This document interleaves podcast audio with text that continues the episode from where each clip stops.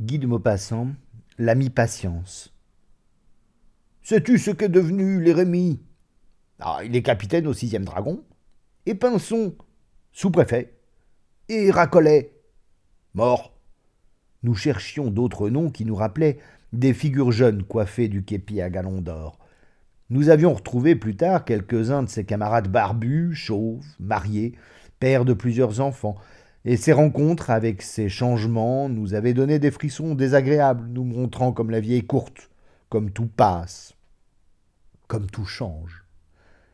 Mon ami demanda Et patience, le gros patience Je poussai une sorte de hurlement. Quant à celui-là, écoute un peu.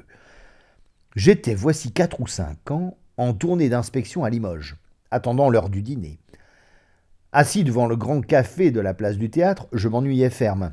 Les commerçants s'en venaient, à deux, trois ou quatre, prendre l'absinthe ou le vermouth, parlaient tout haut de leurs affaires et de celles des autres, riaient violemment ou baissaient le ton pour se communiquer des choses importantes et délicates. Et je me disais, que vais-je faire après dîner?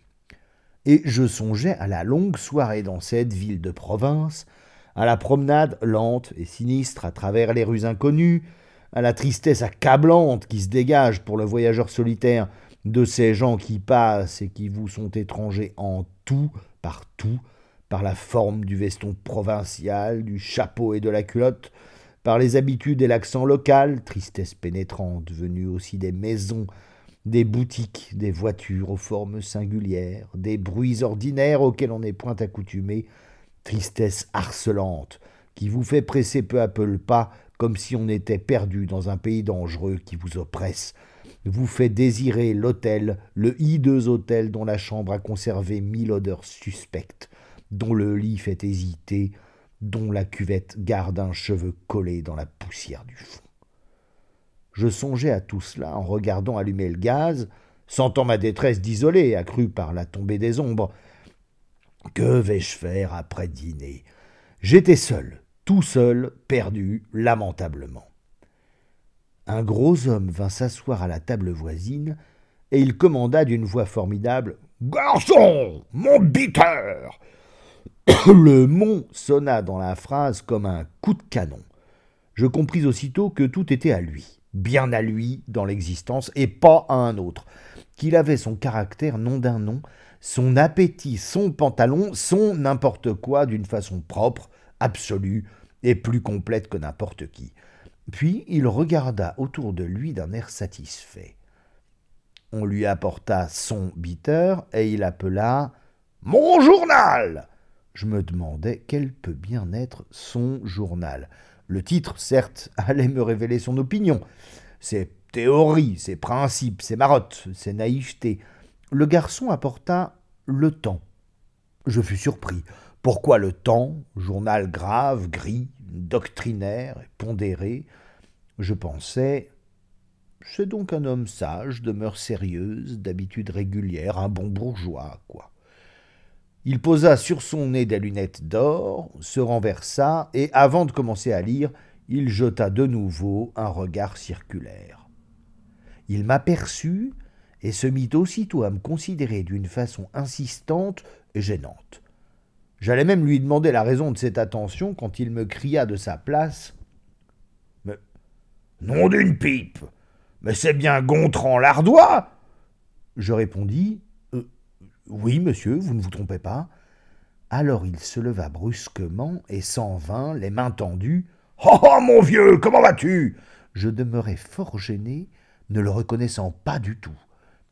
Je balbutiai. Euh, euh, très bien, et, vous? Il se mit à rire.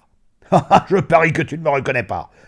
Non, pas tout à fait, il me semble. Cependant, il me tapa sur l'épaule. Allons, pas de blague. Je suis Patience. Robert Patience, ton copain, ah, ton camarade. Je le reconnus. Oui, Robert Patience, mon camarade de collège, c'était cela. Je serrai la main qu'il me tendait. Et toi, tu vas bien? Moi, comme un charme. Son sourire chantait le triomphe. Il demanda Qu'est-ce que tu viens faire ici? J'expliquai que j'étais inspecteur des finances en tournée. Il reprit, montrant ma décoration. Alors, tu as réussi Je répondis oh, Oui, pas mal, et toi Oh, moi Très bien Qu'est-ce que tu fais Je suis dans les affaires. Tu gagnes de l'argent Beaucoup Je suis très riche. Mais viens donc me demander à déjeuner. Demain matin, midi, 17 rue du Coq qui chante, tu verras mon installation. Il parut hésiter une seconde, puis reprit Tu es toujours le bon zig d'autrefois. Mais je l'espère. Pas marié, n'est-ce pas? Non. Tant mieux. Et tu aimes toujours la joie et les pommes de terre? Je commençais à le trouver déplorablement commun. Je répondis néanmoins Mais oui. Et les belles filles? Ah, quant à ça, oui. Il se mit à rire d'un bon rire satisfait. Bon, tant mieux, tant mieux. T'en rappelles-tu notre première farce à Bordeaux quand nous avons été souper à l'estaminet roupie, hein Quelle noce Je me rappelais en effet cette noce, et ce souvenir m'égaya. D'autres faits me revinrent à la mémoire, d'autres encore. Nous disions Dis donc, cette fois où nous avons enfermé le pion dans la cave du père Latoc Il riait, il riait, tapait du poing sur la table et reprenait Oui, oui, ah oui. Et te rappelles-tu la gueule du professeur de géographie, monsieur Marin, quand nous avons fait partir un pétard dans la map monde au moment où il pérorait sur les principaux volcans du globe? Mais brusquement, je lui demandai Et toi, es-tu marié? Il cria Depuis dix ans, mon cher, et j'ai quatre enfants. Oh, des mioches Étonnant. Mais tu les verras avec la mère.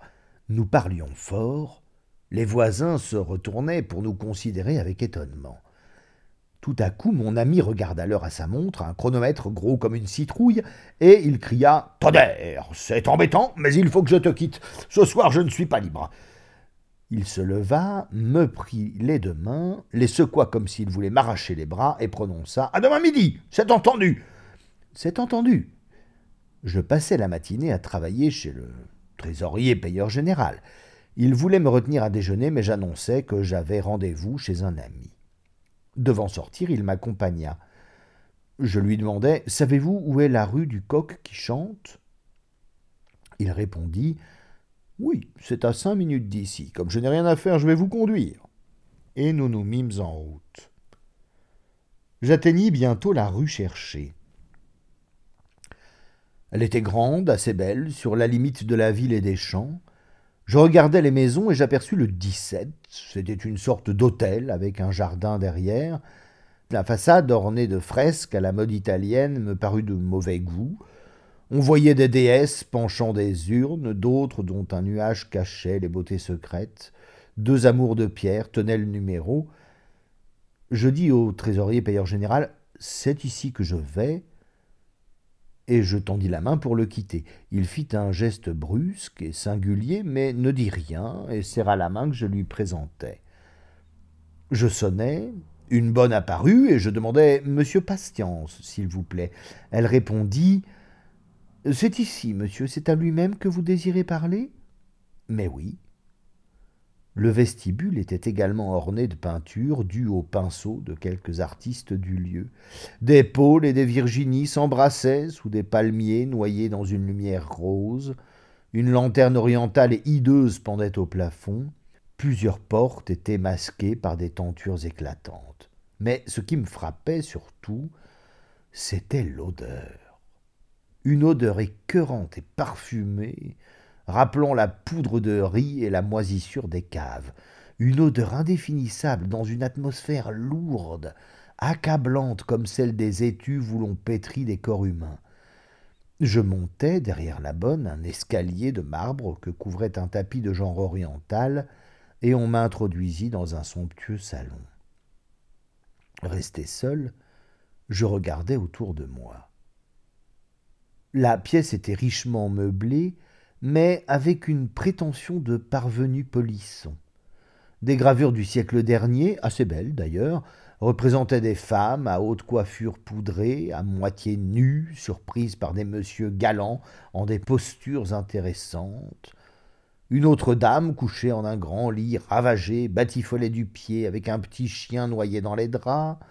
Une autre résistait avec complaisance à son amant dont la main fuyait sous les jupes un dessin montrait quatre pieds dont les corps se devinaient cachés derrière un rideau.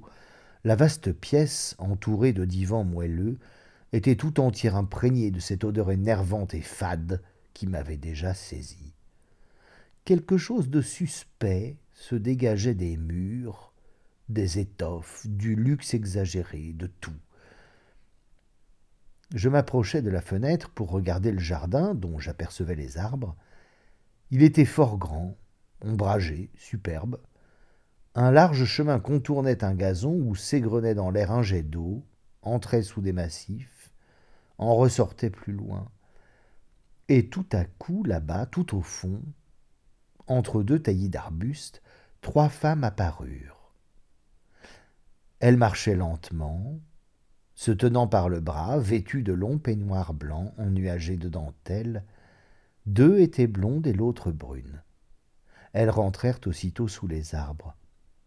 Je demeurai saisi, ravi, devant cette courte et charmante apparition qui fit surgir en moi tout un monde poétique. Elle s'était montrée à peine dans le jour qu'il fallait, dans ce cadre de feuilles, dans ce fond de parc secret et délicieux. J'avais revu d'un seul coup les belles dames de l'autre siècle errant sous les charmilles, ces belles dames dont les gravures galantes des murs rappelaient les légères amours. Et je pensais au temps heureux, fleuri, spirituel et tendre, où les mœurs étaient si douces et les lèvres si faciles. Une grosse voix me fit bondir sur place. Patience était entré, et radieux me tendit les mains. Il me regarda au fond des yeux, de l'air sournois qu'on prend pour les confidences amoureuses, et d'un geste large et circulaire, d'un geste de Napoléon, il me montra son salon somptueux, son parc, les trois femmes qui repassaient au fond, puis d'une voix triomphante où chantait l'orgueil. Et dire que j'ai commencé avec rien, ma femme et ma belle-sœur.